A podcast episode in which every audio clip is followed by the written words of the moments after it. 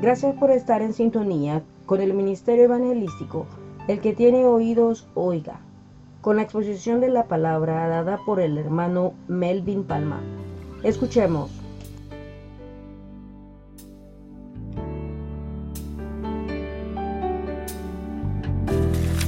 Somos el Ministerio Evangelístico, el que tiene oídos, oiga. Si desea comunicarse, hágalo al teléfono 410-263-35, 410-263-35, o al correo electrónico ministerio, el que tiene oídos, oiga, arroba gmail.com. Si desea, si desea escribirnos, también podría hacerlos al P.O. Box 623, Easton, Maryland 21601. Reciban, amados oyentes, saludos de cariñosamente de parte de mi esposa y de mis hijos y de cada uno de los miembros del ministerio, entre los cuales está su servidor, Melvin Palma. Eh, confiamos, mis amados, y y creemos, ¿verdad?, que en el Señor que les seremos de bendición una vez más a sus vidas, pues es nuestra petición delante de nuestro Señor Jesucristo. El Señor es bueno, como digo, siempre y para siempre son su misericordia. Estamos muy alegres, muy contentos. Esta es nuestra tercera enseñanza y no estamos, ¿verdad? Eh, no estamos dirigiendo al joven en esta tarde, en esta hora una vez más y seguimos con la enseñanza en el libro de Génesis y tomamos como base la historia de José, una historia muy linda, muy bella, en la cual podemos aprender muchas cosas. Así que joven, estas enseñanzas van dedicadas a ti y esperamos, ¿verdad?, que en el Señor tú tomes lo bueno que, el Señor te puede dar en a través de estas enseñanzas y que tu vida sea edificada y que seas ¿verdad? Todo lo que Dios ha planeado, Dios ha trazado en su corazón para, para contigo. Así que joven, esfuérzate, sé valiente y para ello, ¿verdad? Hemos tomado el tiempo de, traer estas, estas enseñanzas para que tú para que tú te goces, para que tú te alegres y para que tú pues puedas aprender, ¿verdad? De, de que no todo en la vida ¿verdad? Es llanto, no todo es dolor, sino que atrás de todo eso Dios tiene un propósito. Así que le damos gracias al Señor por ello. Nuestra enseñanza en esta tarde está basada en el libro de Génesis, como dije al principio, en el capítulo 45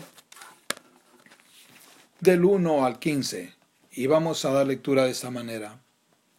No podía ya José contenerse delante de los que estaban al lado suyo y clamó, Haced salir de mi presencia a todos. Y no quedó nadie con él, al darse a conocer José a sus hermanos. Entonces se dio a llorar a gritos, y oyeron los egipcios, y oyó también la casa de Faraón. Y dijo José a sus hermanos, Yo soy José, ¿vive aún mi padre? Y sus hermanos no pudieron responderle, porque estaban turbados delante de él. Entonces dijo José a sus hermanos, Acercaos ahora a mí. Y ellos se acercaron, y él dijo, Yo soy José, vuestro hermano, el que vendisteis para Egipto. Ahora pues, no os entristezcáis, ni os pese de haberme vendido acá, porque para preservación de, la, de vida me envió Dios delante de vosotros pues ya ha habido dos años de hambre en medio de la tierra y aún quedan cinco años en los cuales ni habrá arada ni ciega. Y Dios me envió delante de vosotros para preservaros posteridad sobre la tierra y para daros vida por medio de gran liberación. Así pues, no me enviasteis acá vosotros, sino Dios, que me ha puesto por padre de Faraón y por señor de toda su casa y por gobernador de la tierra de Egipto. Daos prisa, id a mi padre y decidle, así dice tu hijo José, Dios me ha puesto por señor de todo Egipto, ven a mí, no te detengas. Habitarás en la tierra de Gosén y estarás cerca de mí, tú y tus hijos, y los hijos de tus hijos, tus ganados, tus vacas y todo lo que tienes. Y allí te alimentaré, pues aún queda cinco años de hambre para que no perezca de pobreza tú y tu casa y todo lo que tienes. He aquí, vuestros ojos ven, y los ojos de mi hermano Benjamín, que mi boca os habla. Haréis pues saber a mi padre toda la gloria en Egipto, toda mi gloria en Egipto, y todo lo que habéis visto. Y daos prisa, y traed a mi padre acá. Y se echó sobre el cuello de Benjamín, su hermano, y lloró, y también Benjamín lloró sobre su cuello, y besó a todos sus hermanos, y lloró sobre ellos, y después sus hermanos hablaron con él. Alabado sea el nombre de nuestro Señor. Esa va a ser la base, ¿verdad?, de la enseñanza en esta tarde de la meditación. Una de las acciones que vemos en este, en este capítulo, como en otros capítulos anteriores, es la sensibilidad de José y esta acción es llorar. José lloró. Nos damos cuenta que José lloró. Pero en sí, ¿qué es llorar? ¿Qué es llorar? Llorar o llanto es la acción de derramar lágrimas en señal de dolor, de tristeza, de alegría o necesidad. O es decir, que el llanto no es solo una expresión del cuerpo humano, sino que es una función emocional. Siendo más explícitos, el llorar es muy saludable para el sistema visual, ya que el ojo se lubrica, se limpia o es protegido contra agentes externos, pero también es un agente que se expresa a causa de las emociones o sentimientos, por así decirlo. Entonces nos damos cuenta que el llorar es algo saludable, tanto para la parte humana del aparato visual, ¿verdad? Como expresar nuestros sentimientos. Eh, hay una canción por allí, me acuerdo yo, yo la escuchaba cuando era niño que decía, dicen que los hombres no deben llorar. Eso es una gran mentira. Los hombres sí podemos llorar. Lloramos cuando clamamos al Señor y vemos a un hombre llorando. No hay cosa más linda. Y también cuando tenemos la pérdida de algún ser querido, cuando nos duele algo, el llorar, nosotros lo expresamos desde nuestra niñez. Es más, los científicos han confirmado que uno hasta llora aún estando en el vientre de la madre. Por ello es que esos conflictos, los problemas matrimoniales, ¿verdad? Son un problema aún para el feto, según la ciencia. Los niños lloran, mis amados, para expresar sus, ah, sus ah, necesidades. Un niño puede llorar cuando hay que cambiarle el pañal o el diaper, ¿verdad? El pañal es desechable. Un niño puede llorar cuando le duele algo, cuando tiene hambre, cuando tiene frío. Un niño puede llorar cuando se siente inseguro, cuando siente temor, porque aunque él no comprenda lo que es temor, pero su instinto le hace sentirle. Ese, e, eso es lo que es el temor. Entonces, es así como el niño que aún no tiene, ¿verdad? Capacidad de hablar, él se expresa por medio del llanto. Nosotros los adultos, por lo consiguiente, pues como escuchamos esa canción que los hombres no deben llorar, no queremos llorar porque entonces pareciera o parece que nuestro ego de hombre es lastimado, es atacado, que me vean llorar. No, yo soy un macho, dicen. Yo soy un hombre, yo no voy a llorar.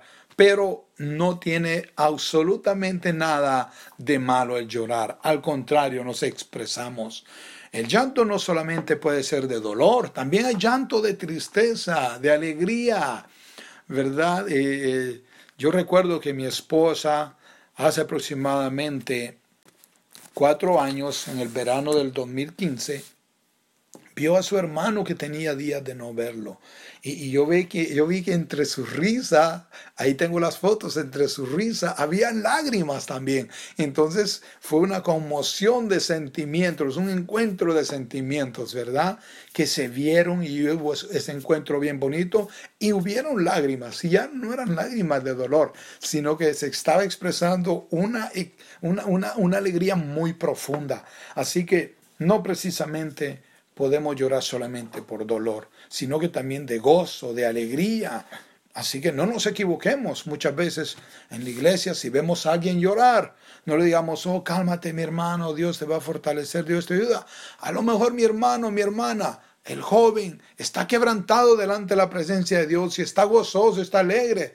Y nosotros, ¿verdad? Queremos consolarle y de ninguna manera. Entonces fallamos. Así que Vemos esa sensibilidad en José, ¿verdad? En el capítulo 42, en el versículo 24, lo vemos y dice así. Y se apartó José de ellos y lloró, pues volvió, después volvió a ellos y les habló y tomó entre ellos a Simeón. Era la primera vez que José veía a sus hermanos. En la enseñanza anterior hablábamos de todo lo que José atravesó, todo lo que sucedió a causa de la envidia de sus hermanos. Y vemos todo ese dolor, todo lo que pasó. Y ya hacían, mis amados, varios años que José no veía a sus hermanos. Si hacemos números, hablando numéricamente, cuando José tenía los sueños tenía 17 años. Cuando José se presentó ante, ante Faraón tenía 30 años, es decir, que habían pasado 13 años. Pero a estos 13 años tenemos que sumarle 7 años de abundancia que hubo, como lo había ¿verdad? descrito el Señor en los sueños, en los sueños de Faraón, y se los había manifestado o revelado su interpretación a José. Siete años. Entonces, ahora José entonces tenía 37 años.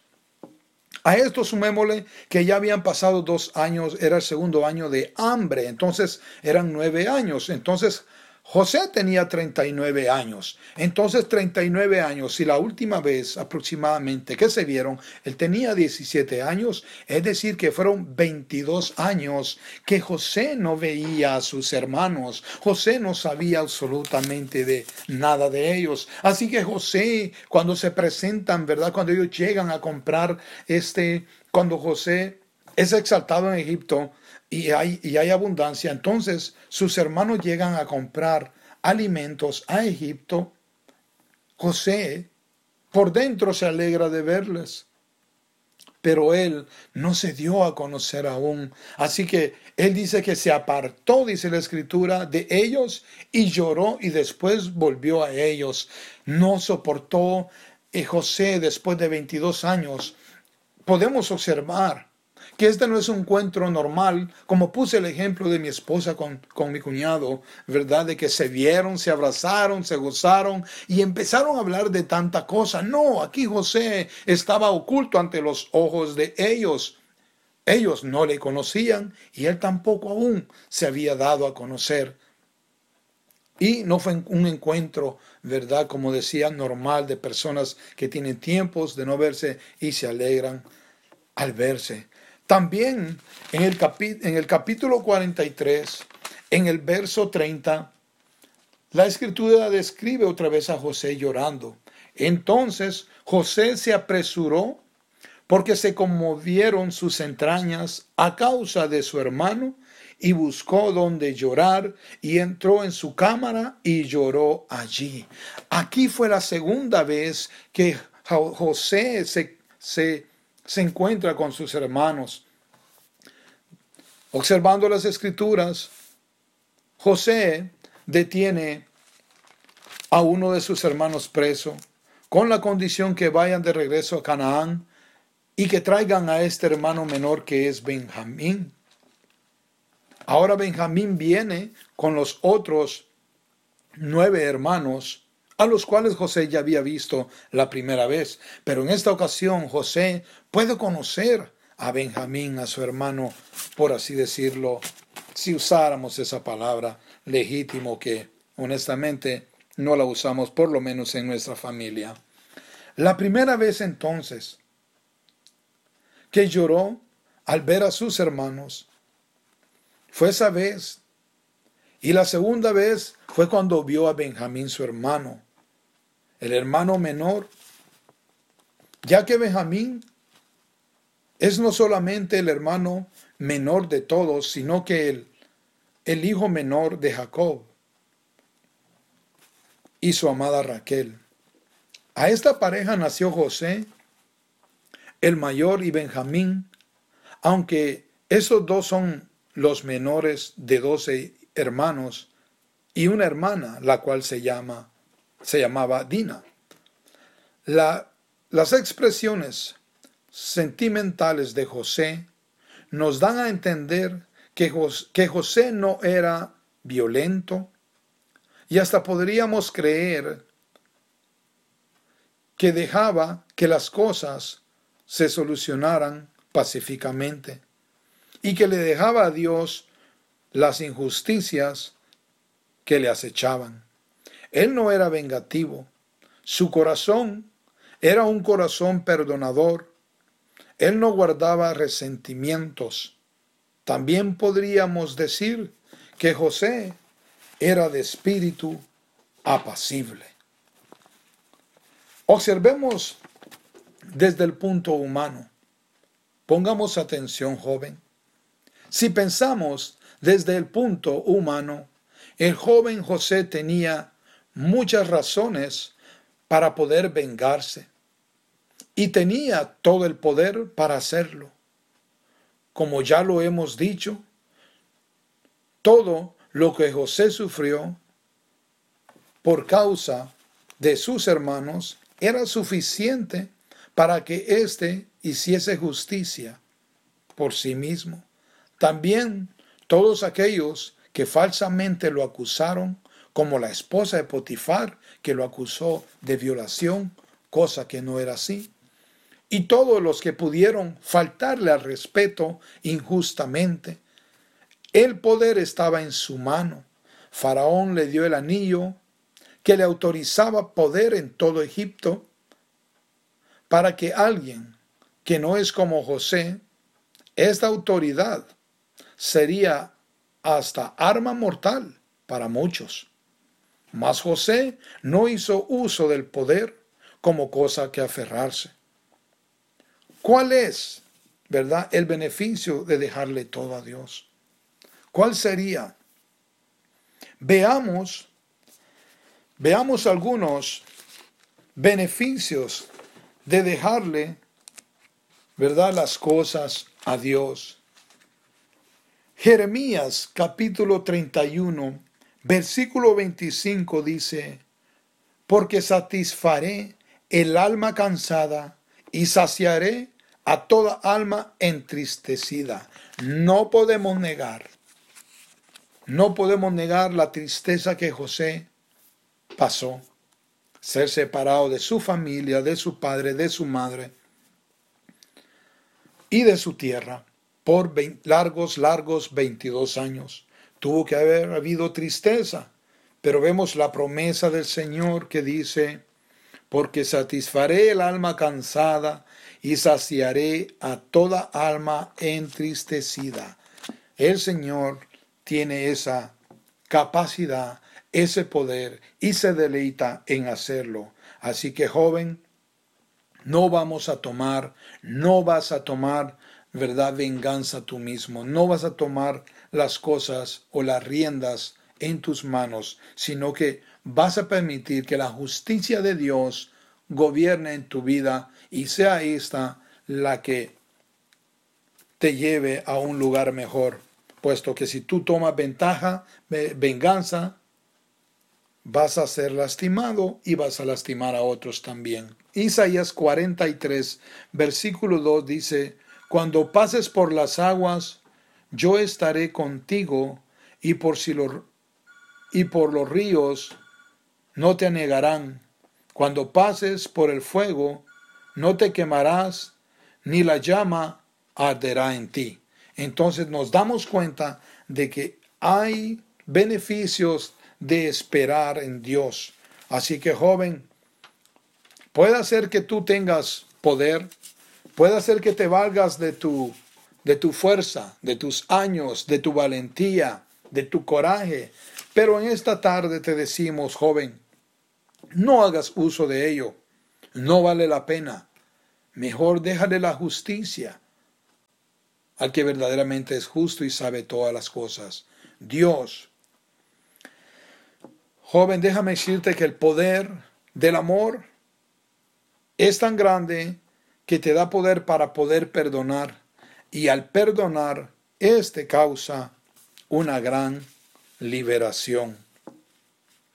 El joven José no guardó nada en su corazón y por ello no había raíces de amargura. Debemos hacer mención que si podemos expresarnos, pero esto no precisamente significa que haya raíces de amargura. José lo hizo. Observemos en el capítulo 45, donde hemos leído, leído en el capítulo 45 de Génesis, vamos a observar que José mencionó lo que sus hermanos hicieron. En el 45, 4 y 5, entonces José dijo a sus hermanos, acercaos ahora a mí, y ellos se acercaron, y él dijo, yo soy José vuestro hermano, el que vendisteis para Egipto. Ahora pues, no os entristezcáis, ni os pese de haberme vendido acá, porque para preservación de vida me envió Dios delante de vosotros. José les hizo saber su error, pero a la vez les hizo entender que no fue él quien lo provocó, ni fueron ellos tampoco, sino que Dios tenía en medio o atrás de aquella escena, por así decirlo, un plan no solamente para José, sino que para preservar la vida.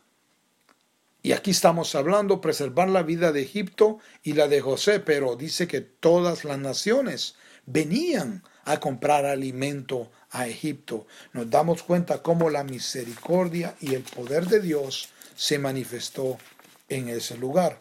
Así que el joven les recordó lo que habían hecho, pero les hizo o les aclaró el propósito que Dios tenía oculto. A esto me referí en la enseñanza anterior, cuando dije que Dios le hizo ver el futuro a José, mas no todos los eventos que le iban a acontecer para que estos se cumpliesen. Joven, no todo lo que te pasa es para lastimarte. Dios permite que atravieses muchos obstáculos para prepararte y así estés capacitado para recibir lo que Él pondrá en tu mano. ¿Qué quiero decir con esto? Dios en medio de todo el sufrimiento se estaba glorificando en la vida de José. Lo estaba preparando para lo que él había sido llamado. José iba a ser el segundo de Egipto y iba a ser el encargado de todos los eventos durante los siete años de abundancia y durante los siete años de escasez. Prácticamente José pasó a ser el, el ministro de Economía. Él pasó a ser el ministro de Economía de toda la nación. También pasó a ser el ministro o trabajar con estos ministros de agricultura y ganado. Nos damos cuenta de una nación. Así que él tuvo que lidiar con todos estos asuntos. José era una persona, por ser hijo de Jacob, Jacob hijo de Isaac, e Isaac hijo de Abraham, ellos eran príncipes, eran unas personas preparadas. Joven, tú tienes que prepararte. Tú tienes que seguir en el colegio. Échale ganas al colegio. Échale ganas en la universidad. No te desanimes. Para que Dios ponga cosas grandes en tu mano, tienes que estar preparado. Vemos grandes hombres que con gran facilidad se desenvuelven al hablar. ¿Por qué? Porque tienen muchos, ¿verdad? Muchos años de preparación. Se han preparado, han enriquecido su léxico, su lenguaje. Se han enriquecido en, sus, en las enseñanzas. Así que, joven, tú que estás en, ahorita en el colegio, échale ganas. En Guatemala decimos, pónete las pilas. Así que prepárate, no te desanimes, no te desanimes. Si crees que tienes desventaja en el aprendizaje, no te desanimes. La Biblia dice, si alguien carece de sabiduría, en el libro de Santiago, órele a Dios, pídale a Dios, el cual da en abundancia. Así que comprendemos que no todos tienen las mismas capacidades de aprendizaje. Y tú puedes ser uno de ellos. Pero en esta hora yo te digo, ánimo, Dios está contigo, Dios da el entendimiento, Dios da la capacidad de poder aprender. Él da el conocimiento, Él da la inteligencia, pero sobre todas las cosas, lo que domina sobre esas cosas, Él da sabiduría, porque hay gente que tiene mucho conocimiento, pero no es sabio. ¿Sabías, joven, que muchos universitarios se están destruyendo ahorita y van para el infierno? ¿Sabías que muchos personas de eminencia muy preparadas están ahorita muriendo y van para el infierno? ¿Sabes por qué? Porque lamentablemente ellos solo tuvieron conocimiento, solo tuvieron inteligencia, mas no tuvieron sabiduría. Por eso Santiago dice, carece, carece alguien de sabiduría, pídale a Dios, el cual da en abundancia. Así que José era joven, José era un joven preparado. Y siguió preparándose. En cada lugar que lo ponían, él prosperaba. Así que Dios no va a poner en tu mano, joven, algo que tú no vas a poder. Así que tienes que prepararte. Si, si tú quieres ser alguien secularmente hablando en el país donde estés, si tú quieres ser un abogado, tratar con leyes, pues tú tienes que estudiar para ser un abogado. Pero Dios quiere que triunfes y que lleves a cabo tus sueños. Así que prepárate y estudia. Así que cuidado con guardar amarguras en tu corazón, joven. No puedes hacer eso. No hay cosa más triste que ver a un joven con su rostro decaído, ya sea por la amargura o por cualquier otra cosa. Es cierto. Puedes atravesar momentos muy tristes y expresarlos. Pero eso es algo muy diferente a las raíces de amargura. El amargado anda buscando cómo vengarse mas tú, joven, no lo hagas. Escucha el consejo del apóstol Pablo al escribirle a los creyentes de Roma. Y nos vamos a dar cuenta el consejo que el apóstol da. En Romanos capítulo 12, versículo 17 al 20 dice estas palabras. No paguéis a nadie mal por mal Procurad lo bueno delante de todos los hombres, si es posible. En cuanto dependa de vosotros, estad en paz con todos los hombres. No os venguéis vosotros mismos, amados míos, sino dejad lugar a la ira de Dios. Porque escrito está, mía es la venganza, yo pagaré, dice el Señor. Así que si tu enemigo tuviere hambre, dale de comer. Si tuviere sed, dale de beber. Pues haciendo esto, ascuas de fuego amontonarás sobre su cabeza. No seas vencido de lo malo, sino vence con el bien el mal. Nos damos cuenta entonces, al que tiene hambre, dale comer. ¿Qué estaba haciendo José? ¿A qué llegaron sus hermanos? A buscar comida. ¿Y qué les ofreció él? comida. Él no le reclamó para andar en venganzas, sino que dejó que Dios tomase venganza. Ahora bien, vamos a observar unas cosas. ¿Por qué? Joven, te estoy diciendo que no tienes que guardar resentimientos, que no tienes que andar en, en esos enojos, ¿verdad? Que te vayas a acostar, que te vayas a acostar a tu camita y enojado. No hay ningún problema con enojarse, no te equivoques, ¿ok? No me malinterpretes, joven. Lo que estoy diciendo es de que tú no puedes ir a cama enojado, porque eso es una puerta abierta para las raíces de amargura. ¿Y qué sucede cuando una persona se llena de amargura? Una persona busca venganza, hay odio. Y ya dije anteriormente, no hay cosa más fea que ver a un jovencito con su cara amargada. Vemos también cuando abrimos nuestro corazón a la amargura. Es una puerta abierta para los insensibles.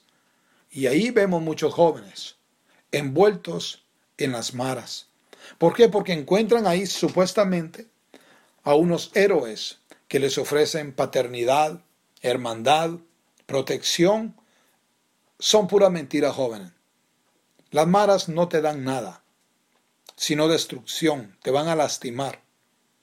Van a abusar de ti en muchas maneras, psicológica, física y espiritualmente. Te van a controlar. ¿Y por qué? Porque en, una, en el corazón hay raíces de amargura y eso es puerta abierta para que los insensibles, los insensibles puedan tomar ventaja de ti. Así que, joven, no lo permitas. Ahora bien, como decía el apóstol Pablo en Romanos, dejad, ¿verdad? Dejad lugar a la ira de Dios. Porque está escrito, mí es la venganza, yo pagaré, dice el Señor. Yo te voy a decir algo, joven, que de acuerdo a las escrituras, lo que estamos observando en el capítulo 45 de, de Génesis, vamos también a observar otras cosas que no sucedieron en José, pero lamentablemente sí estaban aconteciendo en los corazones y en las vidas de los hermanos de José la culpabilidad.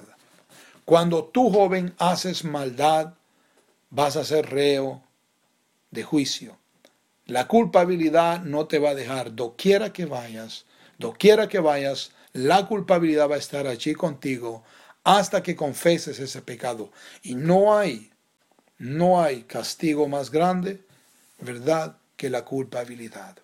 Así que mía es la venganza, dice el Señor. Y sabes, que el impío, el pecador, el que no confiesa su pecado joven, anda huyendo. Así dice la Biblia, huye el impío sin que nadie lo persiga. Así que tú no tienes necesidad de eso. Por eso te estamos dando, joven, estos consejos en, este, en esta hora. Tú no tienes necesidad de eso. Observemos en el capítulo 42 de Génesis, 21 y 22 dice estas palabras.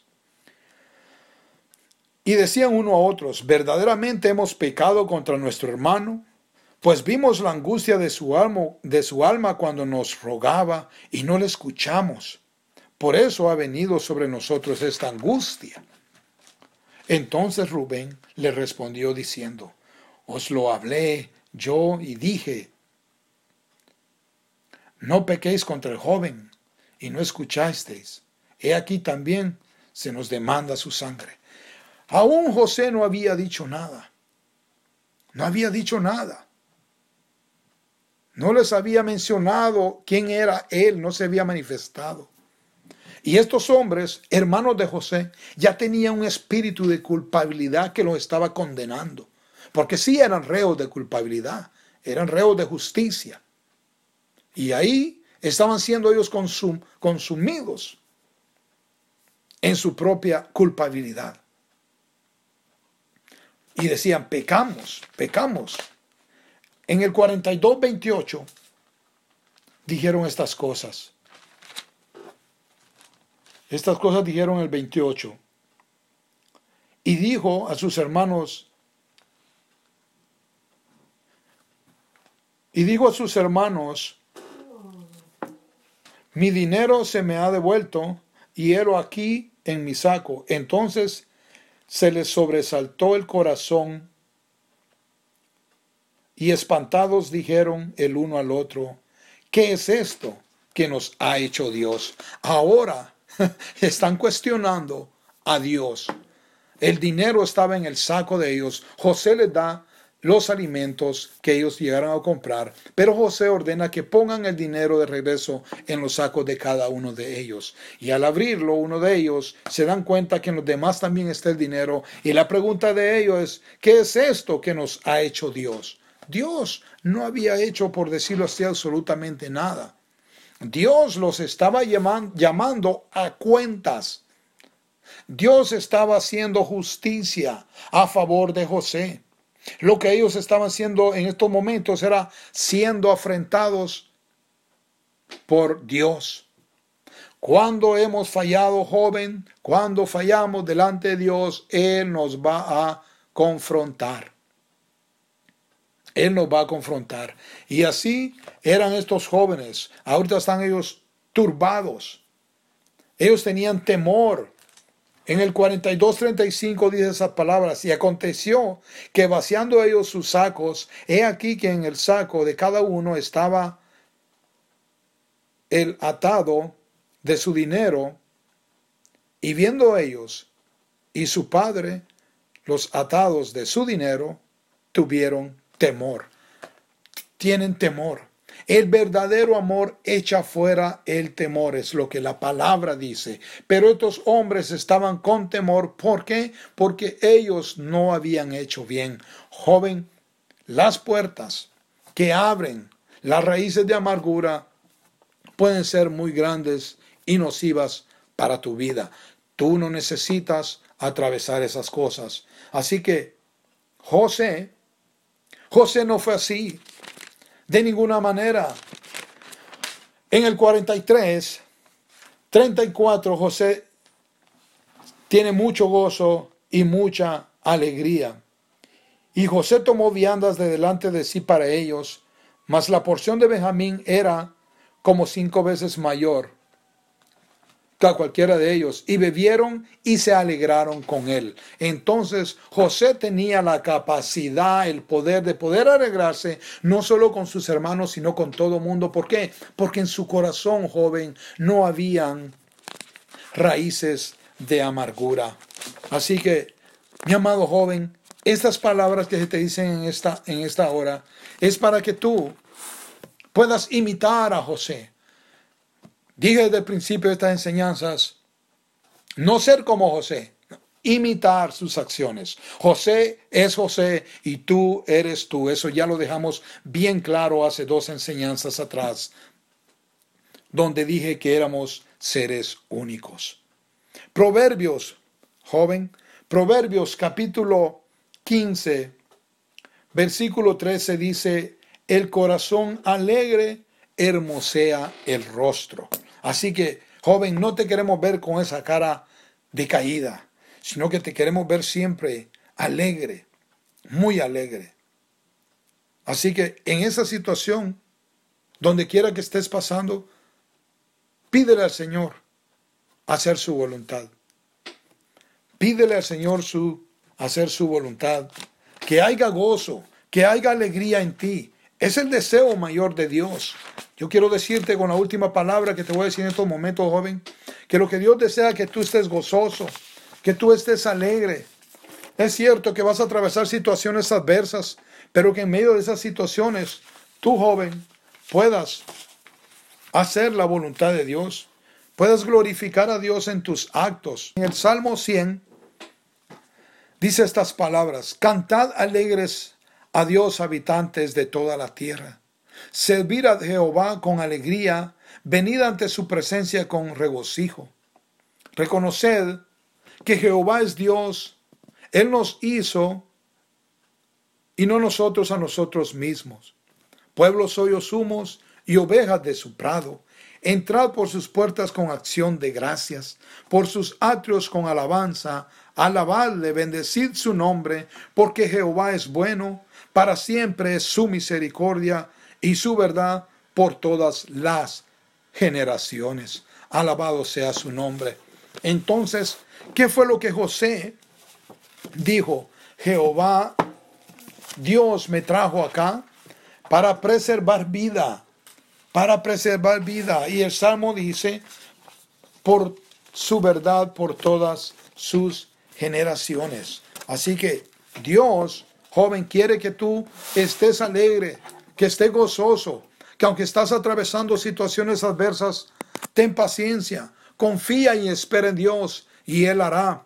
Así que joven, con estas palabras te dejo, ¿verdad? Pero tampoco quiero pasar por alto a todo aquel que esté escuchando esta enseñanza. Claro, es dedicada al joven, pero queremos no cerrar este mensaje sin decirle que si alguien no ha venido a los pies de Cristo, Cristo Jesús es el único que puede liberarte de esas ataduras. Hay amarguras en tu corazón. Dios quiere liberarte. No importa, no importa lo que hayas hecho.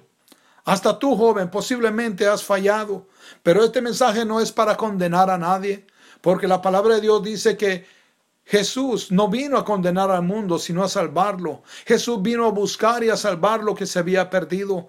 Jesucristo está hablándote y te ha estado hablando en estos días.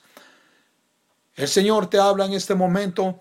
Si hay alguien que quiera aceptar a nuestro Señor Jesucristo como su único y suficiente Salvador puede hacerlo. Con una oración, decirle al Señor Jesús, yo creo en ti, perdóname, creo que moriste en la cruz del Calvario y resucitaste el tercer día. Límpiame con tu sangre. Padre, escribe mi nombre en el libro de la vida. Y para que cuando aquel día yo muera o tú vengas, yo me levante contigo para honra y gloria a tu nombre. Confiésale tus pecados. La escritura dice claro que todo aquel que confiesa su pecado va a prosperar. Hay que decirle al Señor, en esto fallé. Fallamos constantemente, amado oyente. Fallamos constantemente. Así que entreguémosle al Señor, ¿verdad? Todo lo que esté negativo, todos los pecados que hemos cometido, digámosle al Señor que nos perdone. Y así vamos a prosperar. De esta manera, mi amado y amado joven, ¿verdad? Yo, yo te dejo con esa meditación, con esta palabra, esperando pues que el Señor haga cosas grandes en tu vida y que respondas de una manera positiva a su consejo, a su palabra y la paz de nuestro Señor Jesucristo sea con cada uno de vosotros. Amén. Gracias por permanecer con nosotros, invitándole a sintonizarse nuevamente con el Ministerio Evangelístico, el que tiene oídos, oiga. Hasta el próximo programa y que el Señor le llene de abundantes bendiciones. thank you